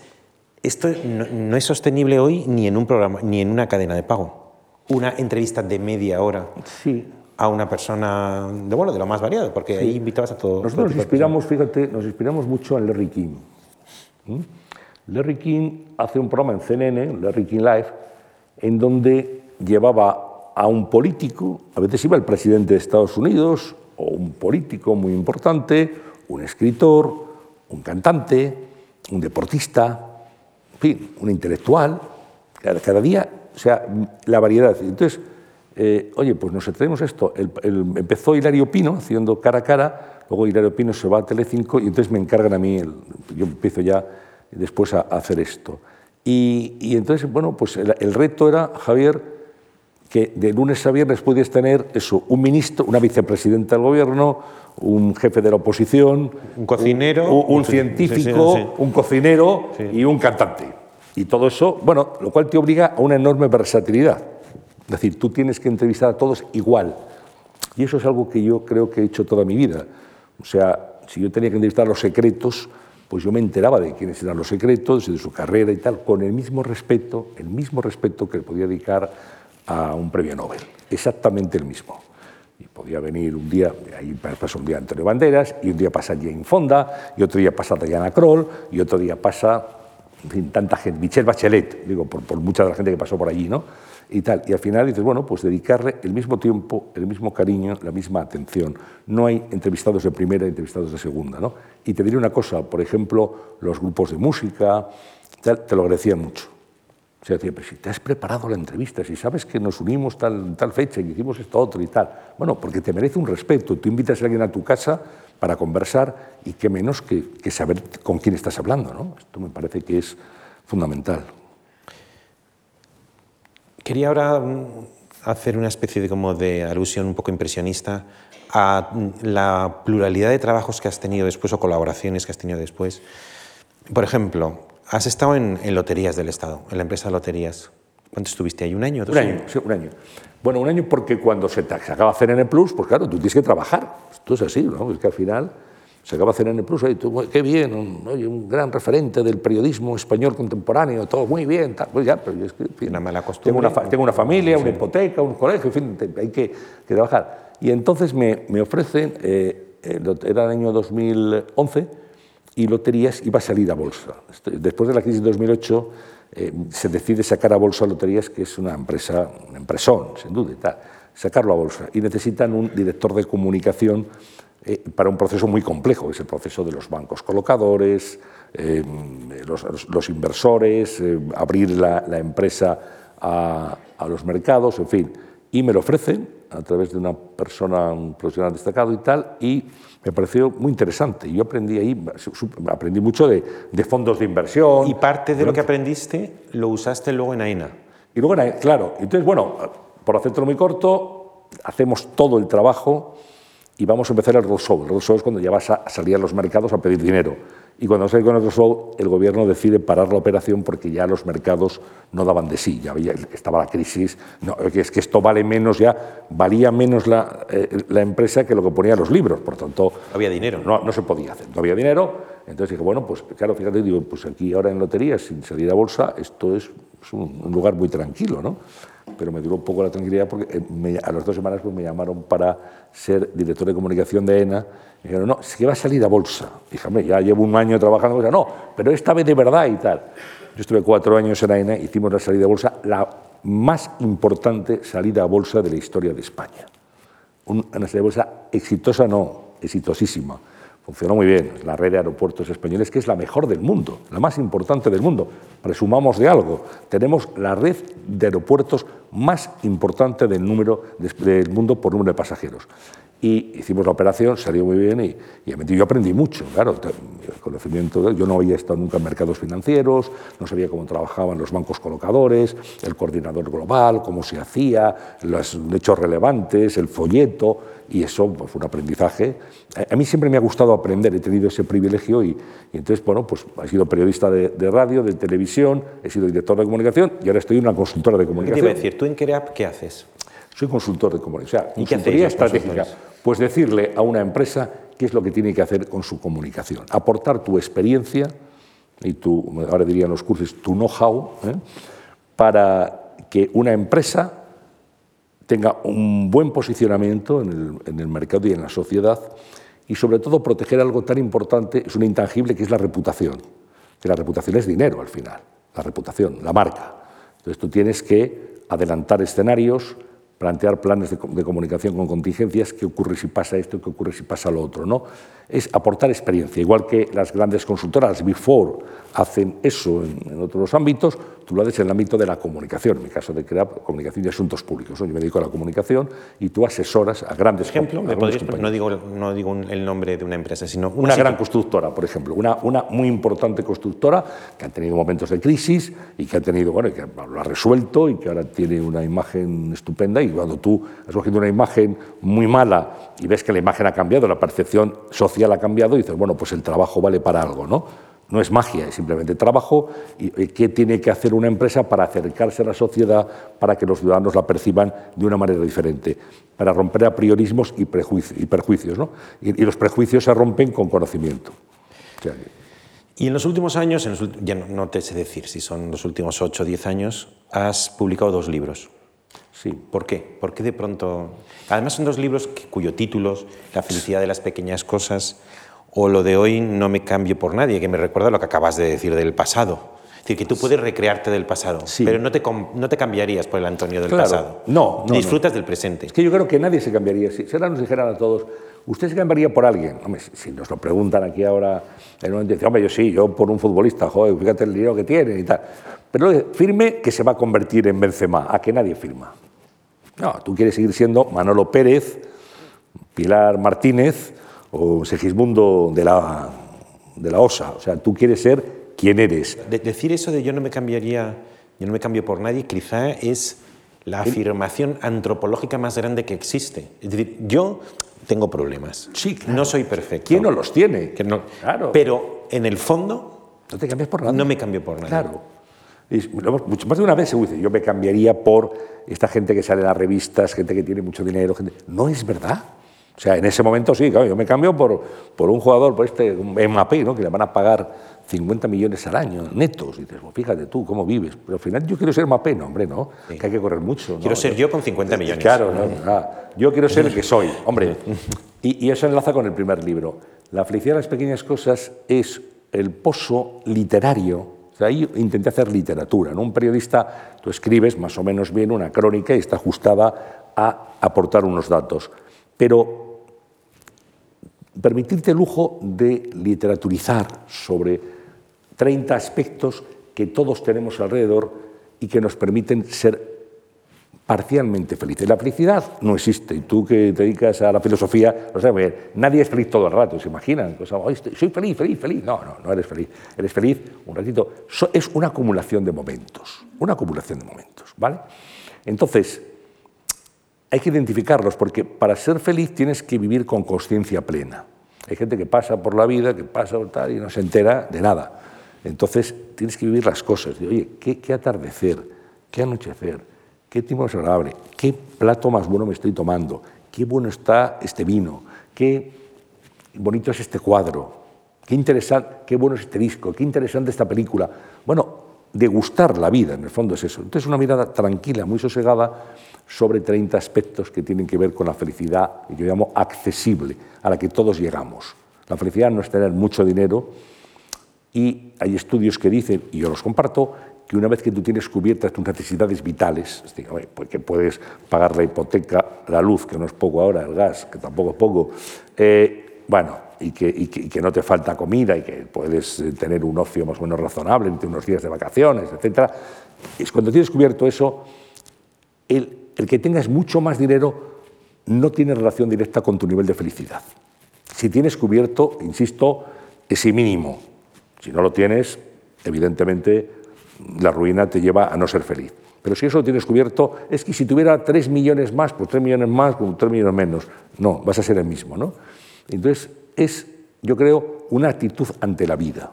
Mirar la vida degustando la vida, siendo plenamente consciente de lo que tienes. Insisto que vamos todos tan deprisa que no nos enteramos de las cosas. Y entre los pequeños placeres, esta dices en un momento en tu libro, está todavía, entiendo que está, el de por las mañanas degustar un café y leer el periódico. Claro. Eh, y esto lo van a compartir seguro muchos de, los, mm, de las personas que están aquí viendo esta conversación. ¿no? Ese domingo por la mañana te haces un café, el periódico, tranquilamente, viendo la actualidad, ese ratito para ti. ¿no? Porque al final, islas de tiempo, yo creo que también es muy importante tener islas de tiempo para ti. Decir, oye, 10 minutos, 15 minutos, media hora, una hora, donde tú estás contigo mismo, concentrado, disfrutando de algo, eso es muy, muy saludable y, y- y func- y- y es, imprescindible, yo creo. Tener tiempo para ti, para meditar, para pensar, para disfrutar. ¿no? Y eso es eh, algo que, que hay que buscar en, en cualquier caso. ¿no? O sea, eh, necesitas momentos de, de sintonización, es como la radio, ¿no? la radio antigua, los ahora ya es digital, pero los diales, que tienen una esta fina, movías un poquito el dial y ya se sintonizaba. ¿no? Buscar la armonía, la armonía, creo que es lo más importante. Y entre las rutinas semanales está un artículo de 600 palabras, ¿no? Sí, de 600 palabras. Ni una más ni una menos. Es, bueno, me, me dejarían, me dejarían alguna más o alguna menos, pero eso ya es una manía personal que... En el norte. En el norte de Castilla, sí. Yo escribo en el norte de Castilla todos los martes un artículo. El artículo principal de opinión, pues lo- lo- me lo encomendaron los martes. Llevo ya ocho años haciendo ese artículo y, y me dejan, yo puedo escribir de lo que quiera. Mm, A veces es un análisis político, otras veces es otra cosa que se me ocurre. Bueno, la mirada sorprendida de un periodista sobre algo. Y me dijeron, oye, son 600 palabras. Bueno, cuando dices 600 palabras quiere decir Aproximadamente. 610, Sí. 590. Eh, o sea, no, te, no hagas 800 porque no caben, pero, pero bueno, te, te dan un poquito de margen. Pero yo ya me, me empecé a rentar a mí mismo y dije 600 palabras exactas. Y todos los artículos tienen que tener 600 palabras. Las tiene. Entonces, y las tiene. Entonces yo escribo el artículo, más o menos, tengo, sé más o menos lo que vale, 614. Bueno, hay que quitar 14. Entonces, pues, vas quitando, mira, y siempre, además mejoras el artículo, ¿eh? siempre hay un adjetivo que sobra, Siempre que lo puedes eh, se dice, que alguien decía, no tengo tiempo para hacerlo más corto. Es verdad. No, es, que necesitas más tiempo para hacerlo más corto. Claro, claro. y entonces te estoy esperando y al final 603. Bueno, me quedan. Voy a cambiar esto por esto otro. Bueno, y dice, oye, ah, pues queda más rotundo. Me he quedado 598. Necesito dos palabras. Bueno, un sin embargo. Claro, un sin embargo. El, el, el columnismo tienes que escribir, corregir y pulir. Este, este, es el proceso. Escribes, luego corriges y luego pules y pules y pules hasta el día antes. Yo estoy puliendo hasta el día antes de, mandar el artículo. Y bueno, ya es un pequeño reto conmigo mismo de 600 palabras, ¿no? Si lo miran en el periódico dirán, este, vamos, este es de una disciplina eh, absolutamente cartesiana, ¿no? Y hay una cosa de la que hablas con alguna recurrencia, que es que tú echas de menos los buenos modales en la sociedad. Sin duda. ¿Crees que en eso, objetivamente, España, quizá el mundo, ha, perdido en los últimos 30, 40, 50 años? Yo creo que sí. Vamos a ver, yo he hecho en falta, Javier, bueno, a ti de pequeño te enseñan a, todos, ¿eh? a nuestros hijos, gracias y por favor. Esto es una cosa inexcusable. Y esto un niño, como no lo aprenda con cuatro años, no lo aprende nunca. Oye, ¿cómo se piden las cosas? Gracias, todos. Por favor, ¿qué se dice? Gracias. Esto, bueno, pues esto es muy importante, es decir, el ejercer la gratitud. Pero yo en un correo, oye, ¿me puedes pasar, por, favor? Oye, muchas gracias. Esto, hay gente que ni contesta los correos, ni los mensajes, ni nada. Pues Antes no era así. Yo creo que no. Yo creo que ahora estamos en una situación muy impersonal de tú me mandas un correo, mando Javier, bueno, pues ya, sí, pues ya está. si yo te digo, oye, Javier, recibido, gracias. No me cuesta nada. Y tú te estoy diciendo que lo he recibido y te estoy agradeciendo lo que has hecho te, sale. Esto Pero percibes que algo se ha perdido ahí. Se ha perdido, sí, se ha perdido esa, los buenos modos, se ha perdido el respeto. ¿El respeto por quién? Por el maestro. Esto yo creo que uno de los grandes errores, a mi juicio, que cometió eh, el Partido Socialista, cuando llega en el 82, tuvo muchos aciertos. El Partido Socialista moderniza España. universaliza. moderniza España. Y, el avance, y no lo podía haber hecho otro partido, tenía que hacerlo en ese momento el Partido Socialista. Pero hubo algunos, oye, vamos en la educación. La educación ha sido, vamos a quitar las tarimas, fuera las tarimas, aquí somos todos iguales. Y el profesor que era don Manuel pasa a ser Manuel. No, no, perdón, es que hay una tarima y se llama don Manuel. Y el alumno le llama don Manuel porque no son iguales. Es que, claro, que no son iguales. Yo a mis profesores siempre llamé de usted. Y luego cuando acabé el colegio y les he seguido viendo, alguno ha venido aquí a sesiones de la Fundación Juan March, pues ya les llamo por su nombre. Ahora, pero aunque cuesta, aunque cuesta, ¿eh? Claro, sí, pero con muchísimo respeto. Mm. Porque son los que te enseñaban los redactores jefes. No les llamabas de usted, pero les tenías muchísimo respeto. El jefe de programas, el redactor jefe y tal. Ahora no hay autoridad, da igual, ¿no? Entonces yo creo que a lo mejor mm, yo estoy equivocado, pero creo que la disciplina, el rigor, el esfuerzo, y eso que suena cursi, pero que yo defiendo, que es el amor por el trabajo bien hecho. Las cosas se pueden hacer bien, regular o mal. Usted que es acomodador de cine, tiene que ser el mejor acomodador de cine. No se puede equivocar y luego, no, pase usted la segunda, levántese, tal, no. No, es usted camarero, el mejor camarero. Yo le he dicho un cortado, no le he dicho un, un café solo. Yo le he dicho, no sé, o sea, ¿usted qué es? ¿Funcionario? Pues tiene usted que, atiende la ventanilla estupendamente. Cada uno tiene que intentar hacer bien su trabajo, que no cuesta nada. No esto de, todo vale, ya está. La chapuza, ¿no? Pues, cuando te hacen una obra en casa, pero esto que está chapuza, pues, es igual, no, no, no es igual. Y hay gente que dice, anda, que esto que, que lo han hecho aquí no lo han hecho bien la roza porque esto lo plastifico y tal. Eso, ¿no? Esa actitud, yo creo que eso sí se está perdiendo. Y en cambio da, todo igual. Pero en cambio hay otras cosas de España em, que te parece que son más prometedoras. ¿Qué, dónde ves tú elementos más prometedores? En, yo lo veo en la gente joven. Yo creo que tenemos una gente joven espectacular. Espectacular. O sea, cuando, que los jóvenes, pues, nos lo han dicho siempre, cuando éramos jóvenes nosotros, que los jóvenes de ahora, fíjate, ¿no? Ahora tenemos una juventud preparadísima. Yo me encuentro con gente con, una, mm, con un nivel de conocimiento, con una inquietud, con una actitud, con... Esta gente es la que tiene que hacer el país de mañana. Tenemos que mejorar la sociedad. Es que, mm, es, que esta sociedad tenemos que cuidarla y tenemos que mejorarla. Y el, futuro está en la gente joven. Que hay gente joven descerebrada, pero ahora y en nuestra época, ¿eh? no hemos conocido descerebrados, pero hay gente muy buena y yo creo que tenemos, somos un gran país, un gran país. Un país que es capaz en una crisis económica como la que vivimos de, ejercer la solidaridad familiar, donde los abuelos con la pensión han mantenido a los hijos y a los nietos, e, e, el país donde funciona la mejor organización nacional de trasplantes del mundo, del mundo, donde se hacen más trasplantes. O sea, que no ponemos en valor, nos gusta flagelarnos bastante. Bueno, no somos los mejores, pero no somos los peores para nada. ¿no? Entonces, mm, eh, yo creo que, este país tiene mucho futuro si nos lo creemos, como sociedad, como colectiva, ¿no? y nos dejamos de garritas, no, tú eres tal y tú eres cual. No, mire, aquí nos unimos, usted vota lo que quiera, usted haga lo que sea, usted es del, equipo de fútbol que... ¿A usted le gustan los toros? Pues vaya, los toros, si a mí no me gustan no voy, no pasa nada. Yo no voy a prohibir los toros. Si usted, lo que voy a hacer, no me obliga a ir si no me gusta, ¿no? Ser más tolerantes, yo creo que estamos cambiando el paradigma y, a veces en aras del progresismo estamos cometiendo errores, desde mi punto de vista, y teníamos que hacernoslo mirar.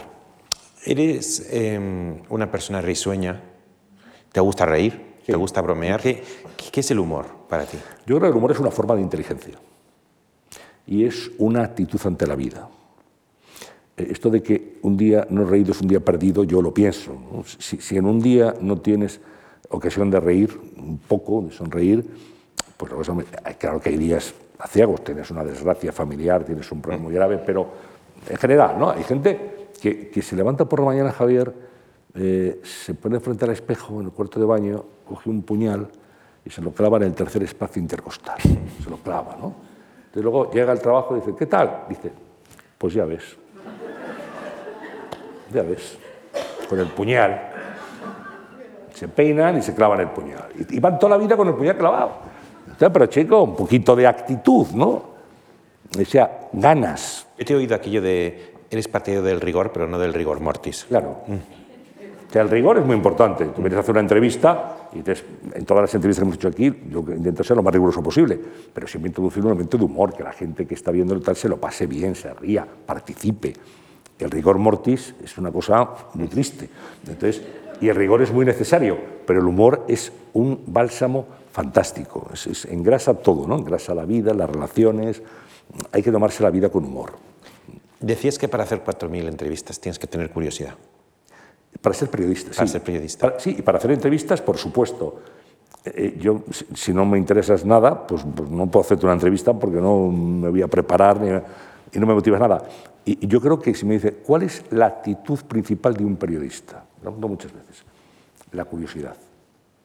A mí me interesa todo. Todo. No hay nada que no me interese. Hay cosas de las que no entiendo nada yo me acuerdo una vez que en, esta, en cara a cara había entrevistas que te sugerían, ¿no? tus mayores, oye, a ver si puedes entrevistar. Y había un, físico que era especialista en teoría de cuerdas.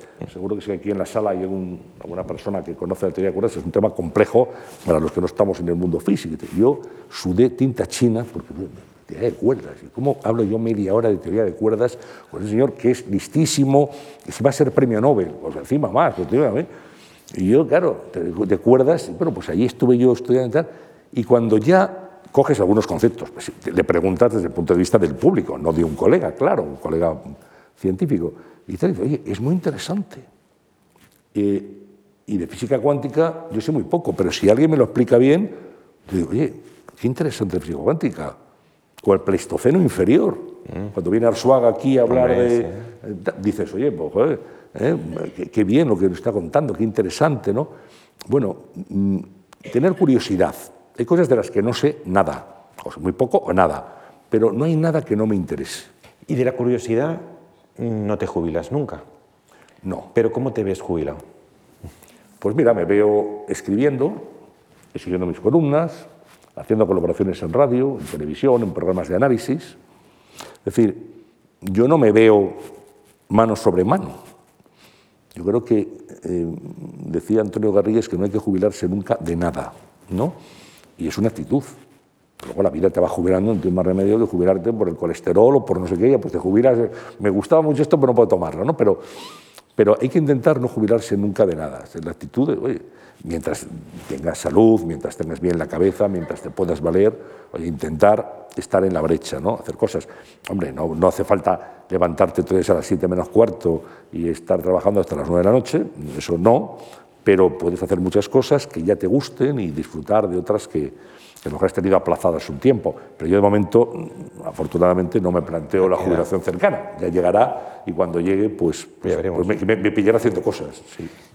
No sé si estáis de acuerdo. Yo iba a hacer una entrevista de una hora, pero veo que, que hemos, sin darnos cuenta, yo por lo menos, nos hemos prolongado más porque me he dado cuenta que esta iba a ser, eh, y Antonio ha sido uno de los mejores entrevistados de conversaciones en, en la Fundación. Hemos tenido que esperar 4.000 entrevistas para descubrir que tienes una, una vida, para mí, eh, apasionante. Me gustaría que esta entrevista se pusiera en el contexto de un pequeño vídeo que hemos hecho que ilustra algunas de las entrevistas que, que han venido por aquí.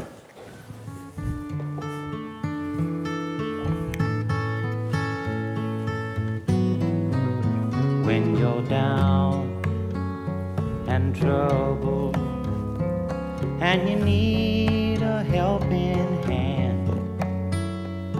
And nothing, well, nothing is going right.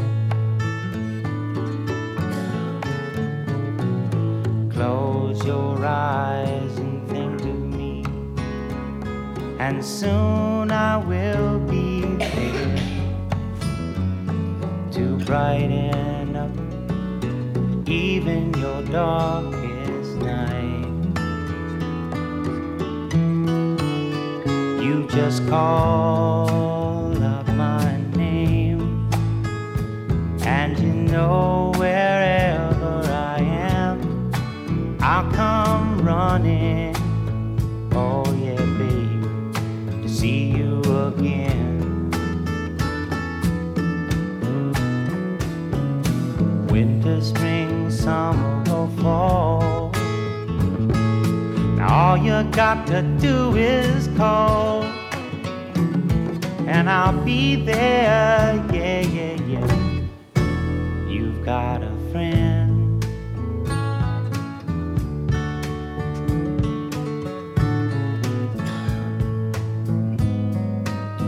If the sky above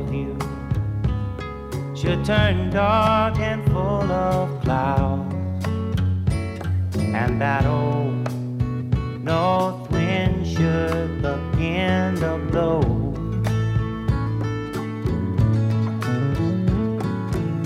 Keep your head together and call my name out loud I'll be knocking upon your door. You just call up my name, and you know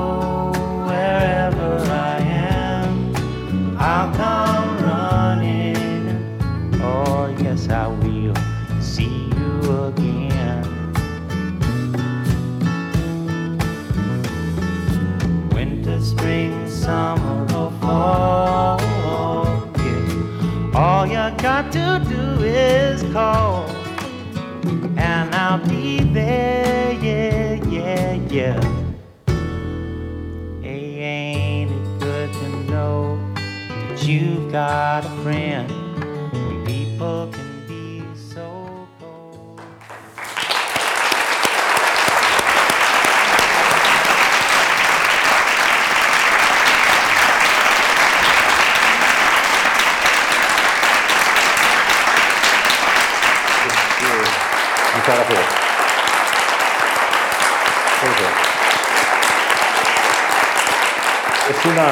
una, galería de, de invitados. eh, fíjate ahora, echando la vista atrás, claro, es verdad, me has recordado todas las, las tardes aquí, 11 años, ¿no? 11 años Una selección. La fundación, sí, una selección de, de ellas.